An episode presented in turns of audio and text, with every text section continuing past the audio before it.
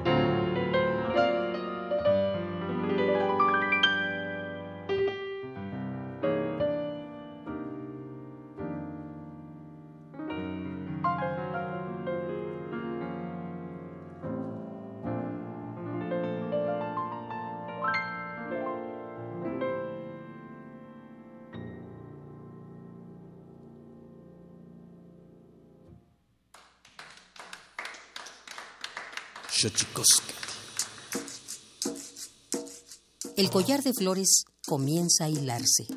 Es momento de ir a lo profundo. Radio UNAM presenta Xochicóscatl, collar de flores, con Mardonio Carballo. Hacemos revista del México profundo.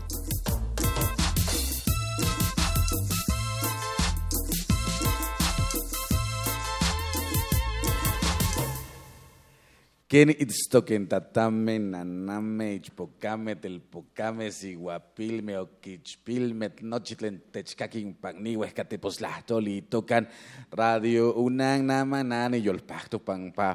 Eh, miak eh, nohuampoyoban itztoken nika pagni sala Julián Carrillo y tocan tixcaquise nopa tlen eh, yol eh, yol asi tlen tletech yol maca no patlen tiquislicen Héctor y Fanzón y tocan hola qué tal cómo están hombres mujeres niños niñas hombres adultos mujeres adultas y niños, bueno, toda la gente que nos está escuchando aquí en Xochicosca, el Collar de Flores, yo estoy muy contento, en verdad muy feliz de estar aquí en este Xochicosca, el Collar de Flores, en Radio UNAM 96.1 de FM. Aquí estamos como cada lunes a las 10 de la mañana en este nuevo horario. Llámenos 55 23 54 12 55 36 43 39 55 36 89 89 o si bien está usted yendo en su automóvil y está a punto de dejarlo en el estacionamiento para ir a la oficina, corra porque en www.radio.unam.mx también usted podrá escuchar esta transmisión que no debe perderse porque vamos a hablar con Larisa Ortiz Quintero, entre otros tantos títulos nobiliarios, tiene una encomienda importante para este sexenio que comienza en la Ciudad de México, la Secretaría de Asuntos Indígenas y bueno, en la música, ni más ni menos que el maestro Héctor Infanzón haciendo, la verdad, los honores a este programa y bueno, yo muy feliz, pero vamos primero. Vamos primero a nuestra sección Tonalamat, porque es importante saber lo que pasó alguna vez para que sepamos los seres humanos lo bien que lo hemos hecho o lo mal que lo hemos hecho para no volver a repetirlo. Xochicoscatl. Tonalámatl o la ignota efeméride.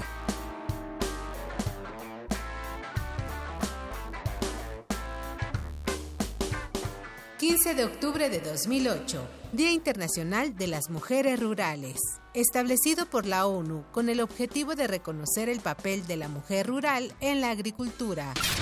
16 de octubre de 1992. Rigoberta Menchú, lideresa indigenista guatemalteca, obtiene el Premio Nobel de la Paz. Su labor fue clave ante la represión ocurrida en Guatemala.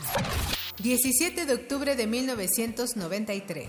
Día Internacional para la Erradicación de la Pobreza, para hacer visible y hacer frente a la humillación y exclusión que sufre este sector de la población. 18 de octubre de 1810. En la Nueva España, Miguel Hidalgo decreta el fin de los tributos impuestos a los indios y de la esclavitud para los negros.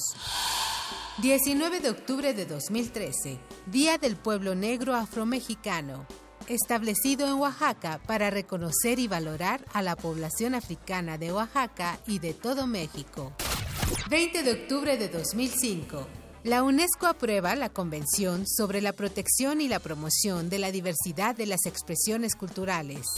21 de octubre de 1833.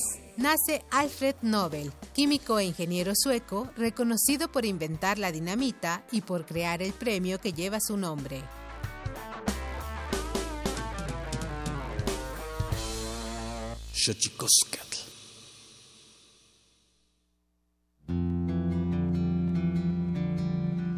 La Comisión Nacional de los Derechos Humanos presenta Sanili o la conversa. Quien tiene más saliva, traga más pinole.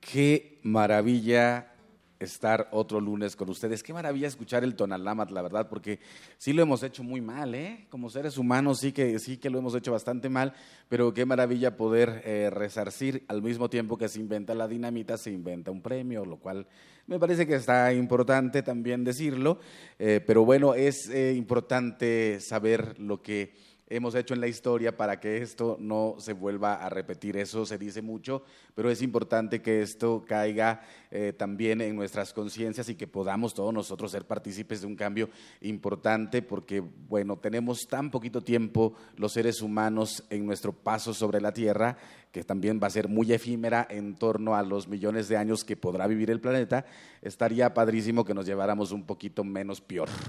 Y eso yo creo que, es, es, importante. En la música, le decía, tenemos al maestro Héctor Infanzón, si se pega su micrófono, maestro, ¿cómo estás? Muy bien, muy contento de estar con ustedes, muy amable. Gracias por la invitación, mi querido Maradona. no, hombre, pues para, para la gente que nos está escuchando, quiero decirles que el maestro Héctor Infanzón, bueno, viene aquí, amén, de que esta es su casa. También es importante decirles que el 20 de octubre, celebrando 100 años eh, del Teatro de la Ciudad, ya no vamos a decir el nombre porque nos cobran el comercial y no vamos a hacer Iris. En el Teatro de la Ciudad estará el maestro Héctor Infanzón celebrando los 100 años del Teatro de la Ciudad. Maestro, platícanos qué has preparado para ello. Bueno, voy a presentarme con mi orquesta, que eh, está integrada de, grandes músicos, colegas con los que he hecho música toda, toda, todos estos años. Y son cinco saxofones, imagínate, cuatro trompetas, dos percusiones, batería, contrabajo y piano. Y tenemos invitados especiales y es con música original. Es, eh, yo creo que, más ahora que nunca, este, para alimentar las almas, aliviar las almas, eh, hacer contentas las almas, se necesita música que represente nuestro tiempo también. Entonces apostamos a la música original, que es lo que estamos ofrendando al público, y queremos eh, regalarles pues momentos de, de, nuestro tiempo, más que hacer una, una, una retrospectiva de, de, música, más bien estamos muy eh, ansiosos o muy, muy deseosos que tengamos música original que represente nuestro tiempo, nuestro andar, todos los que coexistimos ahora, hablando de música de contemporánea o sentir que la música que hacemos tenga esta contemporaneidad. Eh, queremos eh, que la gente sienta que es parte de este tiempo, que tenga música que represente este tiempo, estos momentos, eh, ya sea un jovencito de 6, 7, un chiquillo de 6, 7 años jóvenes o gente adulta de 90, 100 años. Y todos los que coexistimos ahora, yo me refiero a ellos como contemporáneos, somos contemporáneos porque aquí ahora existimos todos.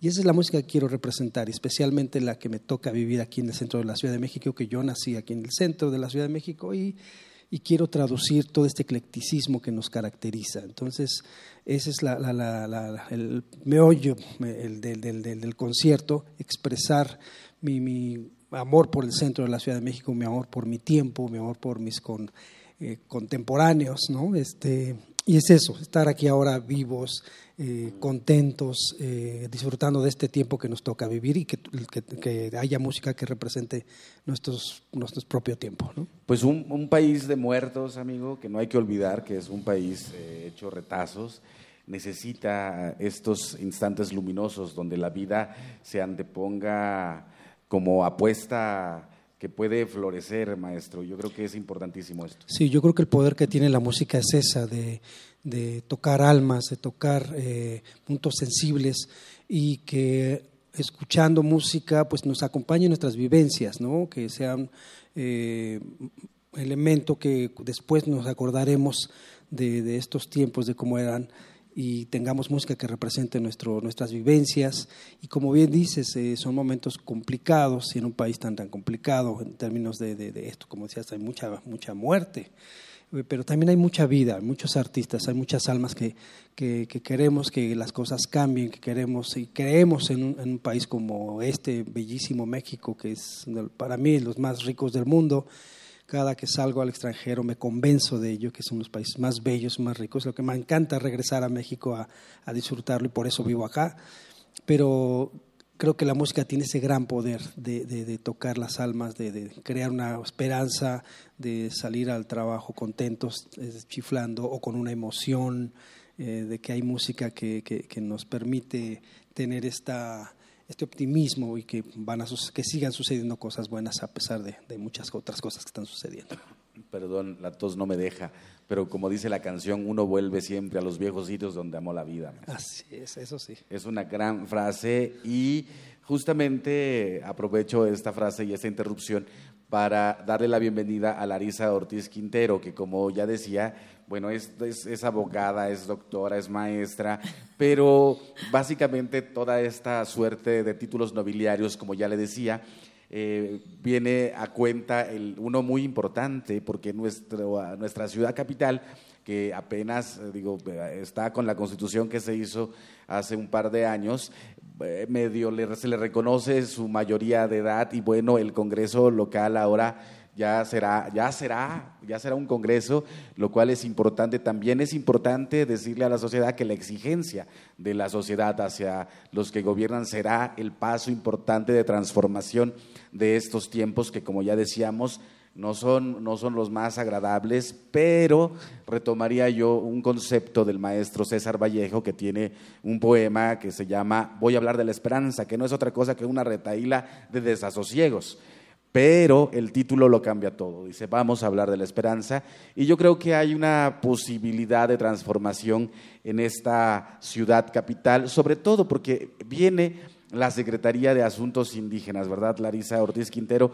Que cuyo encargo me, hace pensar que te sacaste el guajolote de la rifa.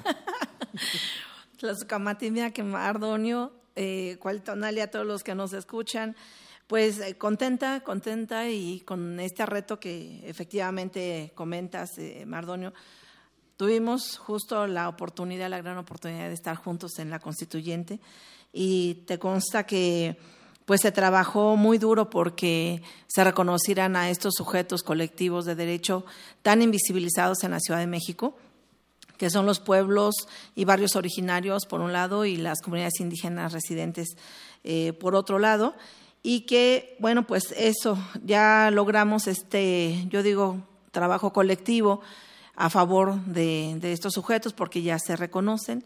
Hay un capítulo muy importante de derechos para ellos y el siguiente paso es ahora su implementación. Y para ello, pues eh, tengo pues el honor, el honor de sumarme al equipo de la doctora Claudia Schoenbaum a partir de la invitación que me hace justamente para que a partir del 5 de diciembre pues entremos al frente de lo que va a ser la Secretaría de Pueblos Indígenas. De Pueblos Muy importante la denominación porque justo siempre se ha tocado esto como, como simplemente temas ¿no? o asuntos. Muy bien. Pero ahora se reconoce el sujeto por delante y la denominación es eh, Secretaría, de Pueblos Indígenas. Así es. ¿Cómo te tomó este llamamiento? No, pues eh, de sorpresa, este, yo pues haciendo muchas cosas como toda la vida, y de repente pues me llega una cita para hacerme unas preguntas técnicas sobre el tema y derivado de eso pues vino la, invitación, ¿no? Pero pues tenemos escasos tres semanas del, nombramiento, digamos, de la designación y pues estamos eh, de cabeza tratando de, de, alcanzar todos los trabajos necesarios de la transición, porque pues estamos a menos de dos meses de, de entrar ya en funciones. Y eso sin duda será un gran paso, porque sí, déjenme contarles a, la gente que nos está escuchando aquí en Xochicoscal que efectivamente, bueno, fue una batalla durísima la de, la de la constituyente con relación al tema de los pueblos y barrios. Yo llamaría a la reconciliación, utilizo estos micrófonos a, dejar de lado esa situación en la cual los pueblos y barrios originarios y las comunidades indígenas residentes eh, están en constante eh, pleito, yo llamaría a que es época de reconciliarnos y es época, me parece, de, reconocer los aportes de todos los que hacen de esta ciudad una ciudad ecléctica, una ciudad que sin duda eh, es una ciudad cosmopolita que tiene también, digamos, base en los pueblos barrios y las comunidades indígenas residentes. ¿Cómo, lidiar con este entuerto eh, que, me parece que, que, ni siquiera tiene un asidero real? Yo creo que no es un tema tan complejo como nos han querido hacer creer. Yo, digamos, en toda esta experiencia, yo soy de Puebla originalmente, pero mis padres migraron a esta ciudad, yo ya hice los estudios aquí y mi experiencia incluso personal me lleva a comprender que no es un tema en donde sea la constante una confrontación permanente entre los sectores. Creo, desde mi también experiencia profesional, que creo que fue más una política institucional hacernos creer que éramos irreconciliables.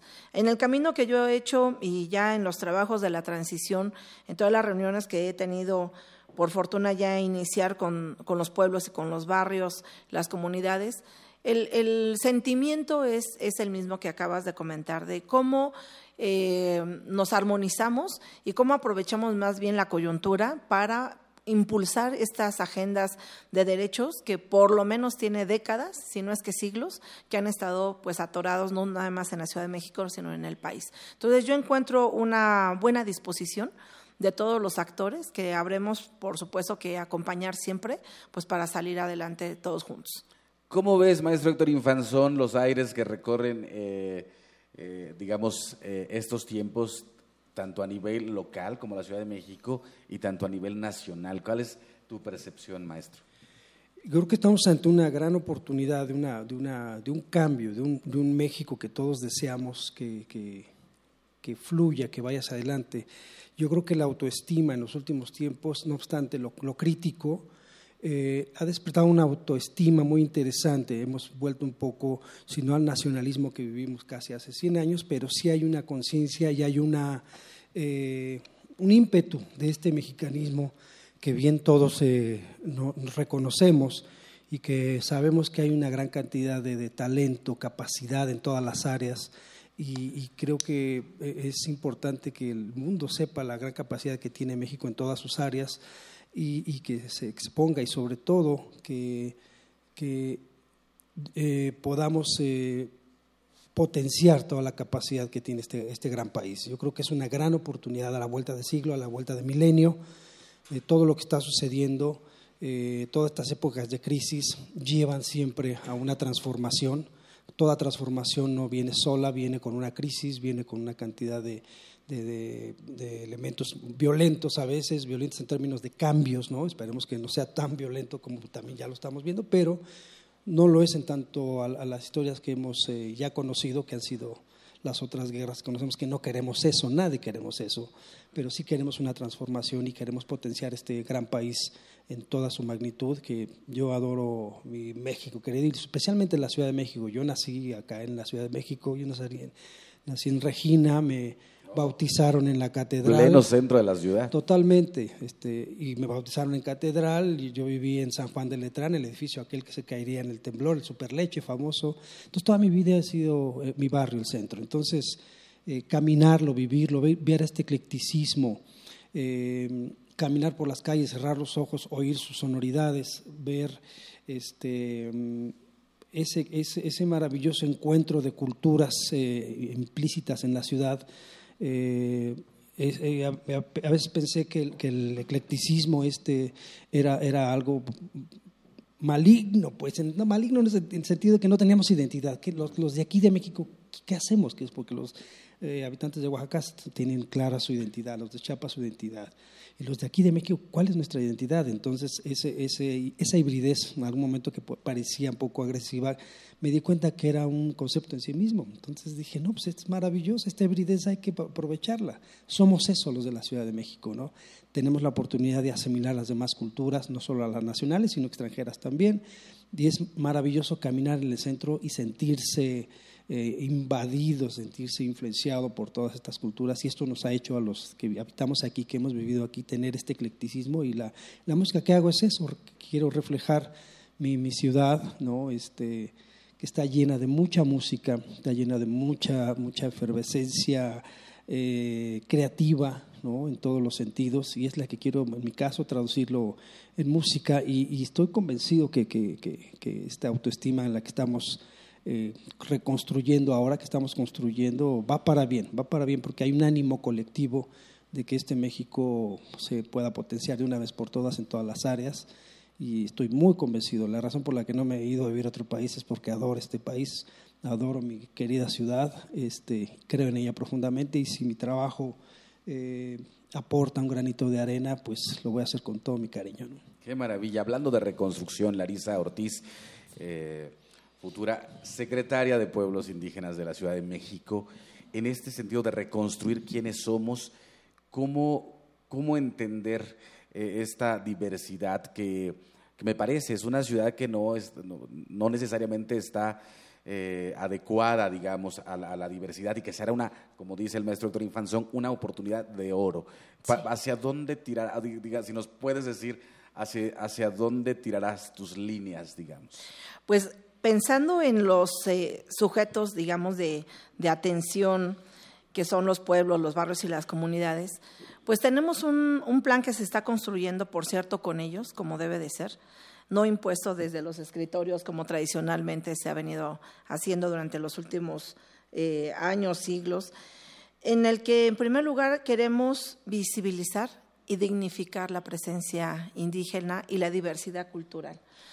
Es eh, preocupante que a estas alturas, pues los mismos habitantes de la Ciudad de México, ya no digo del país, pero de la Ciudad de México, no sepan que hay una importante presencia en la ciudad que cuando les digo que hay 139 pueblos originarios en la ciudad, que tienen más del 50% del territorio, es su territorio porque eh, está, digamos, reconocido por diferentes mecanismos, que son casi el 10% de la población total entre pueblos originarios y personas indígenas migrantes a través de sus comunidades, pues es impresionante. O sea, he platicado con muchos maestros eh, eh, eh, que se dedican justamente a la enseñanza escolar básica y la media y se sorprenden cuando les digo es que esto se tiene primero que visibilizar y segundo dignificar, porque vivimos, pues ustedes saben perfectamente, situaciones de discriminación, de exclusión estructurales, ya no solamente individuales. Entonces, ¿qué estamos pensando? Eso. Y luego una serie de actividades que tenemos como, que tienen como finalidad fortalecer pues diversos derechos. Por ejemplo, les podría comentar aquí que una de las primeras cosas a las que nos estamos abocando es al diseño de lo que va a ser la primera universidad intercultural de la Ciudad de México, que sí o sí tiene que empezar a funcionar el próximo año y que pues va a responder precisamente a que las carreras que ahí se impartan den respuesta también a derechos que ya tienen tiempo que se han reconocido de manera constitucional, pero que no se han podido implementar. Entonces, estamos pensando que eh, se imparta, por ejemplo, la carrera de Derecho Indígena, de tal suerte que los chicos, las chicas que salgan de esta carrera, pues puedan cumplir esta, este mandato constitucional de que las personas indígenas, por ejemplo, que estén sujetas a procesos penales particularmente, pues cuenten con eh, defensores indígenas que hablen la lengua y que conozcan de su cultura. Entonces vamos a pasar o a, tratar de dar pasitos más allá de, por ejemplo, tener un intérprete, que aparte ha sido todo un reto porque en la Ciudad de México pues se hablan prácticamente todas las lenguas indígenas del país, que son 68, más aparte toda la diversidad de variantes de cada una de ellas. Y que bueno, pues todavía en el tema de interpretación, pues es un tema muy formal en donde pues hay mucha improvisación y pues para que nada más aparezca en el expediente que se cumplió con este derecho, pues nombran a quien vaya pasando casi que por el juzgado. Entonces todo eso se tiene que revisar, se tiene que potenciar. Muy importante, el próximo año es el Año Internacional de las Lenguas Indígenas. Y por lo pronto, desde la Secretaría vamos a implementar eh, un programa que tenga que ver con, la, eh, con fortalecer y revitalizar las lenguas. Entonces, hoy por hoy, ustedes saben que todavía todo está en construcción, no se ha, creado la Secretaría, estamos todavía en trabajos previos para que se puedan hacer los cambios legales correspondientes, pero por ejemplo ya estamos pensando que en virtud de que uno de los proyectos ejes de la doctora Claudia Sheinbaum es eh, construir 300 centros culturales en toda la Ciudad de México que no solamente van a implementar programas de educación a distancia, que es sumamente importante, sino que van a realizarse diversas actividades culturales, como eh, en esta visión intercultural, en los mismos centros vamos, por ejemplo, enseñando todas las lenguas posibles de la Ciudad de México. ¿Te parece que nos platiques de eso al regresar del corte? Estamos aquí en Radio UNAM, teléfono 55 23 54 12, 55 36 43 39, 55 36 89 89 o bien en www.radio.unam.mx o en arroba Radio UNAM, estamos ahí si quiere comunicarse, en arroba guion bajo collar de flores, en arroba Mardonio Carvalho, ahí estamos, estamos platicando con el maestro Héctor Infanzón porque el 20 de octubre, a 100 años del Teatro de la Ciudad, y no vamos a hacer mucho iris al respecto, va a estar tocando el maestro y le vamos a sacar, fíjese usted que nos está escuchando, ya que está aquí Beto eh, Beto, su representante y amigo, le vamos a sacar un par de boletos a ver, vamos a ver qué tanta generosidad hay de parte del maestro Beto. Un par quizá, un par, vayan pensando, los que están escuchando el programa, vayan pensando porque les vamos a hacer una pregunta para que nos conteste por redes sociales para un par de boletos dobles para el maestro Héctor Infanzón. Vamos a Tlachtol Cuepa. el Instituto Nacional de Lenguas Indígenas presenta Tlactolcuepa o la palabra de la semana.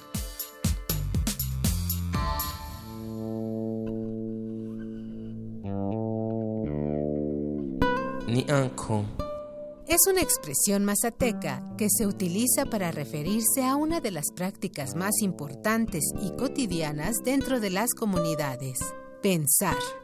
Entre los mazatecos se reflexiona sobre lo que sucede a su alrededor. Dedican tiempo para pensar en las ideas y representaciones de la realidad, relacionando las unas con las otras. El término ni es un verbo que proviene de la familia lingüística otomangue y pertenece a la variante lingüística mazateca del noreste. De acuerdo con el Catálogo de Lenguas Indígenas Nacionales redactado en 2008, la lengua mazateca se habla en los estados de Oaxaca, Veracruz y Puebla. Tiene 16 variantes lingüísticas y cuenta con cerca de 350.000 hablantes mayores a 3 años.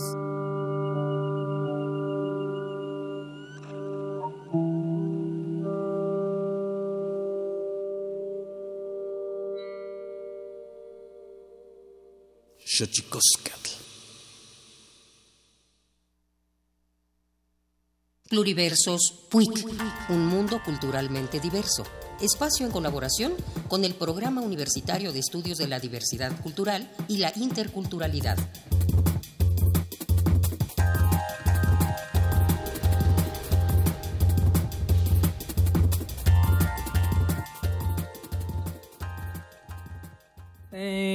Lengua de las comunidades indígenas, en específico nuestra lengua materna, Muiquitom, mejor conocido como el Seri, en el estado de Sonora, lo que es la, la lengua materna en los jóvenes, porque es importante que ellos tengan sus raíces muy presentes, ¿no? Porque ellos eh, son los que salen a estudiar de otras partes. Entonces, por eso nosotros nos interesamos mucho por el, por el tema de lengua materna, porque es nuestra esencia, ¿no? Si perdemos eso, perdemos un poco de todo. Punta Choca es un municipio de Hermosillo, Sonora, un pueblo de menos de 2.000 habitantes que tiene su propia autonomía y su lengua materna es el seri. De ahí es Sara Monroy, cantante, poeta, compositora y traductora seri, ecologista, guía de turistas, mujer música, mujer danza, mujer poesía que representa el arte de defender la lengua seri.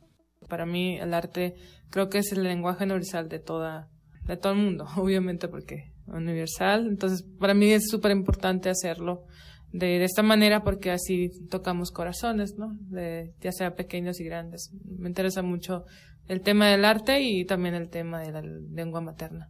Mm, el arte a mí me da, me dice que, que estoy aquí viviendo, ¿no? Y pues de verdad que pues he, tocado corazones a través del, del, arte, en lengua materna, en danza, eh, em, para pero lo hago para mi comunidad, para que todos ellos conozcan nuestra lengua materna y que ellos puedan decir que se puede hacer diferentes cosas con nuestra lengua materna para que nuestra lengua materna siga existiendo, ¿no? Y más bien poner ese ejemplo para todas las comunidades indígenas que también tienen su lengua muy viva, ¿no? Que pueden como crear a través de la lengua materna así varias en temas del arte, en canto, en danza, todo es posible porque es un lenguaje universal que tenemos.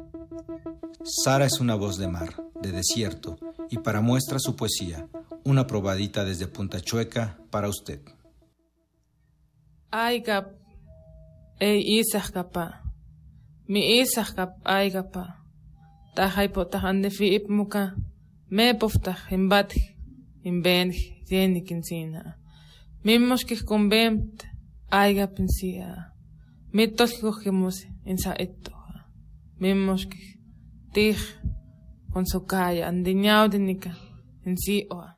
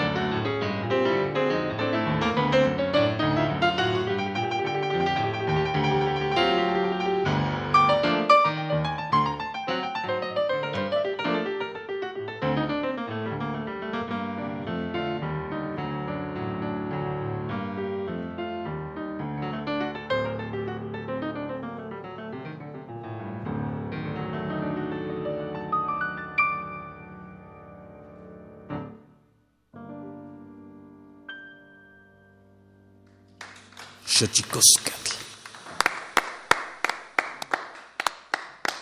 Monstrazo de la música. Ah, qué conmovedor. Qué maravilla, maestro. Y ahora que decía Larisa, que vamos a regresar con Larisa Ortiz, eh, futura secretaria de Pueblos Indígenas de la Ciudad de México, la apuesta por abrir 300 espacios culturales es una apuesta por la cultura, ¿no, maestro? Así es, así es una apuesta eh, especialmente por, por la cultura indígena, es muy importante que, que, que siga viva, que esté presente más que nunca, ¿no? que es nuestra raíz y que que convivamos todos, yo creo que es el momento más importante de crear esta convivencia y crear esta presencia, ¿no?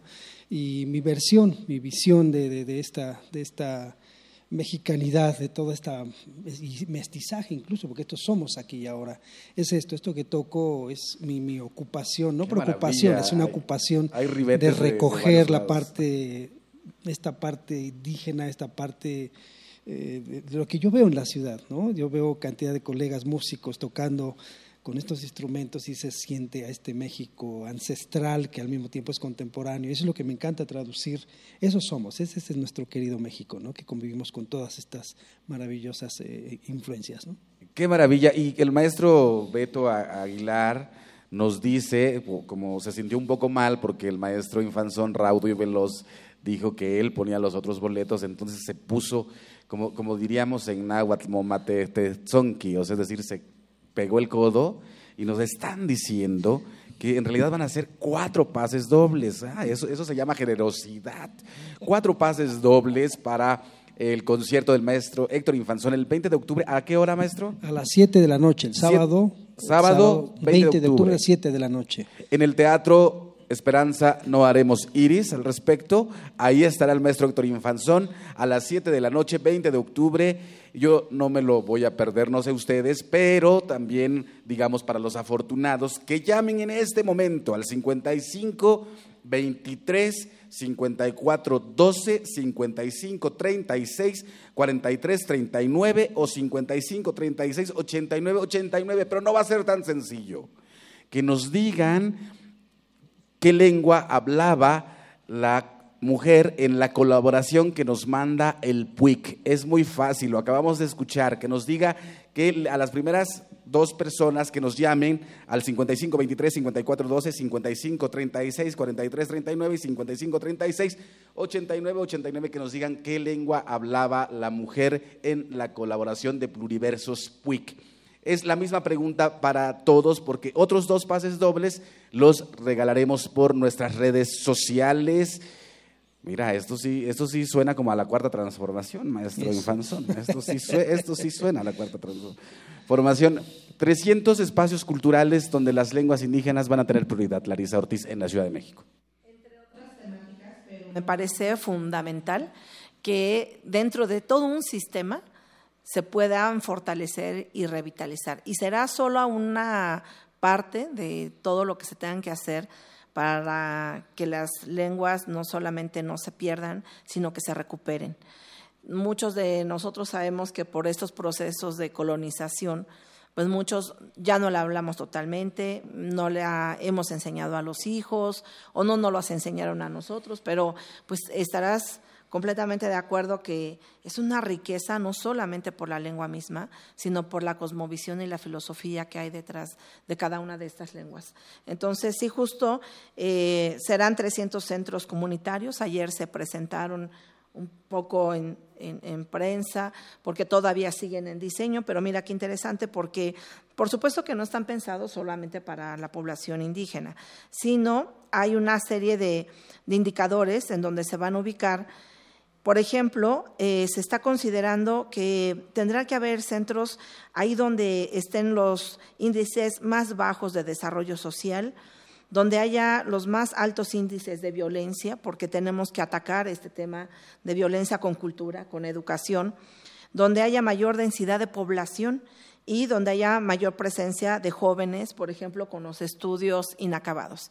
Entonces, se pretende que sean centros eh, comunitarios culturales, donde haya una diversidad de actividades, no solamente como digo, educativos o culturales, sino hasta productivos. Entonces, la idea es cómo a partir de estos centros podamos ir eh, monitoreando y evaluando eh, que los indicadores de extrema pobreza o de extrema violencia y demás, pues puedan irse erradicando. Esa es la finalidad y, como bien dices, pues es una de las grandes apuestas que tiene el futuro gobierno en la Ciudad de México. Que incidirá, me parece, en uno de los temas importantísimos y nodales también de este programa, que ayudará también para trabajar una cosa terrible, un cáncer social terrible que es la discriminación y el racismo. No, bueno, este, tú sabes que sí tenemos uno de los primeros lugares en México, no nada más en la ciudad, pues es en los altos niveles de discriminación de unos contra otros, no solamente hacia la población indígena, sino pues hacia la comunidad LGBTI, hacia las mujeres, hacia las personas mayores.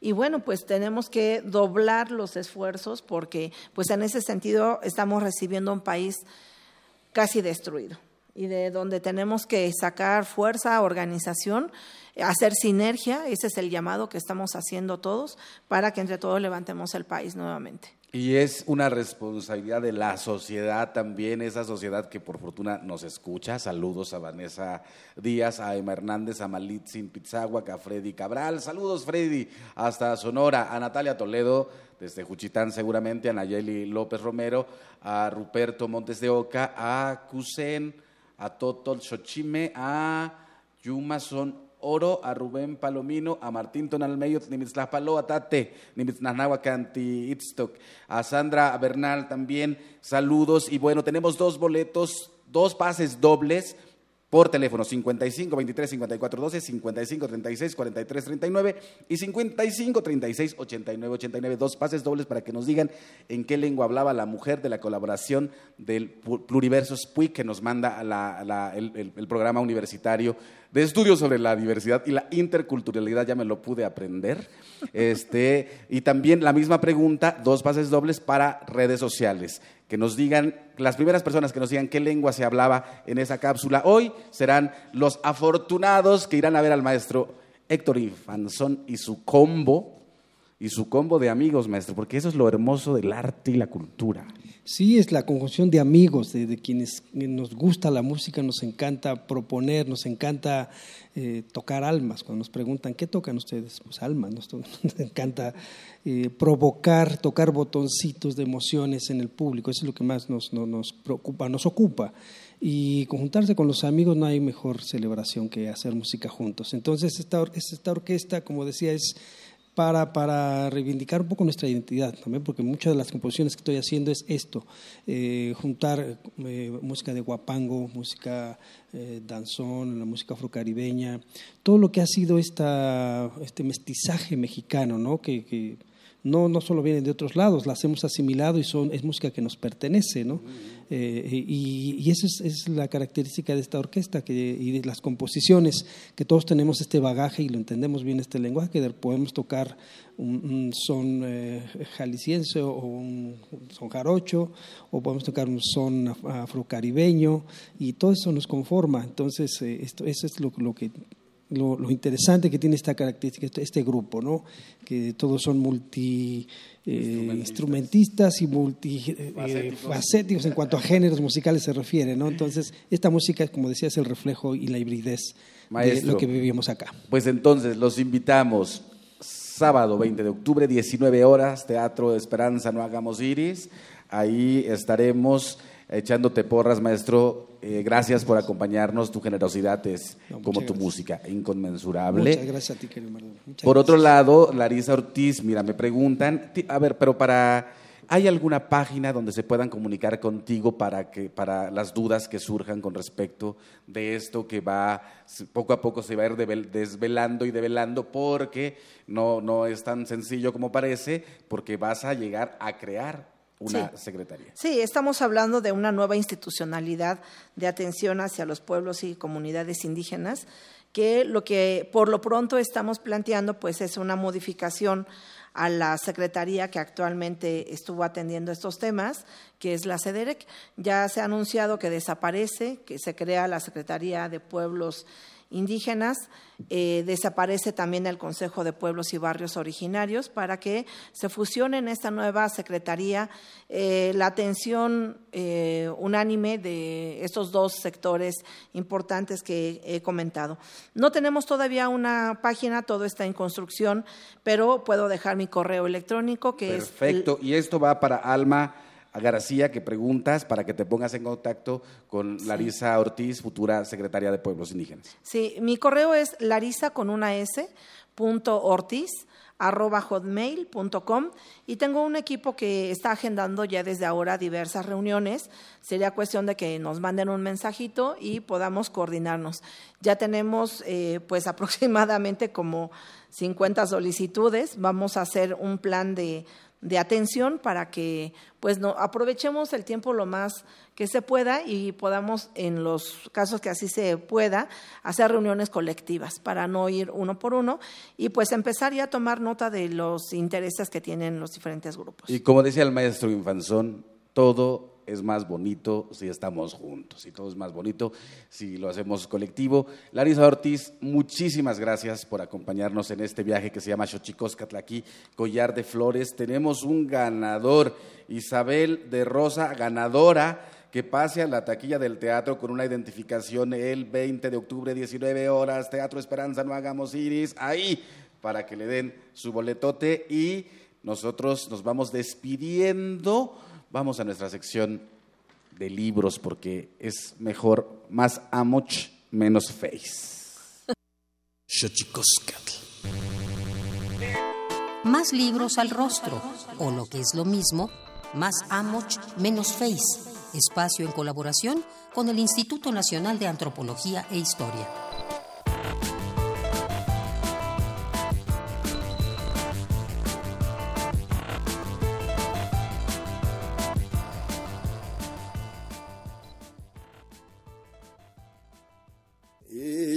Me voy a morir a los desiertos, me voy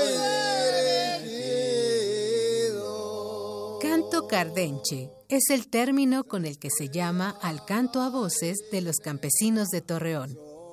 Cardenche es también el nombre de una cactácea que abunda en el desierto, cuya espina es difícil de extraer. Se cree que de allí proviene el nombre de este género coral.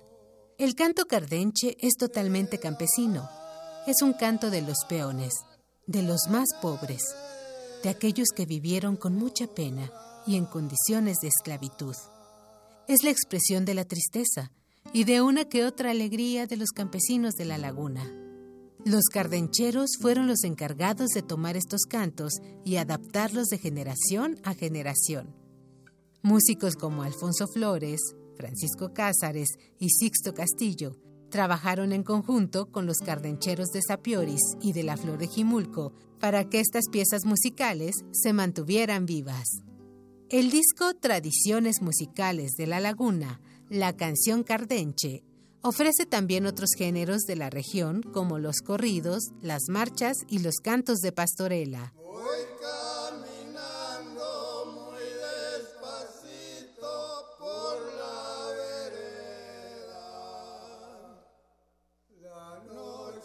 Te recomendamos escucharlo.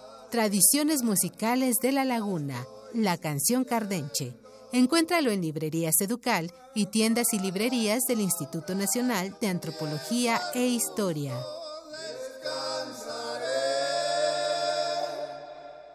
Xochicoscatl.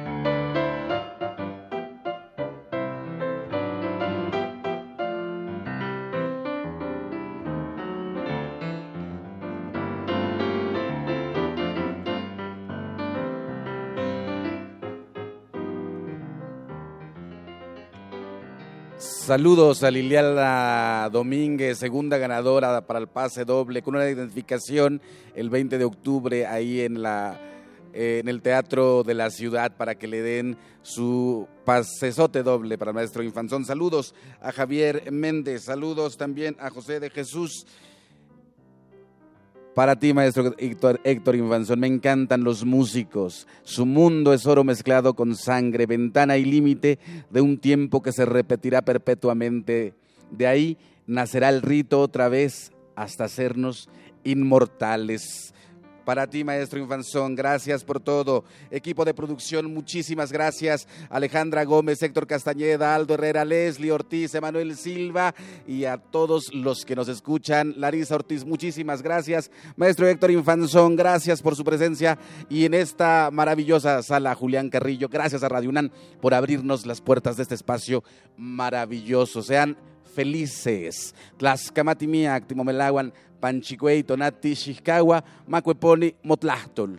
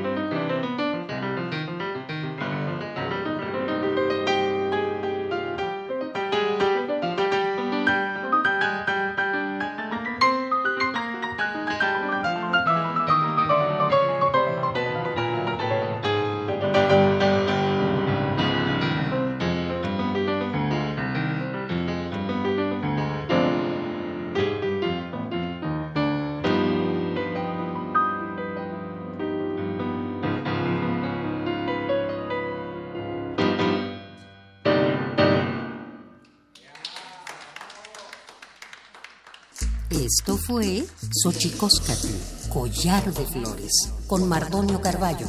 Hacemos revista del México Profundo. Una producción de Radio UNAM. Experiencia sonora.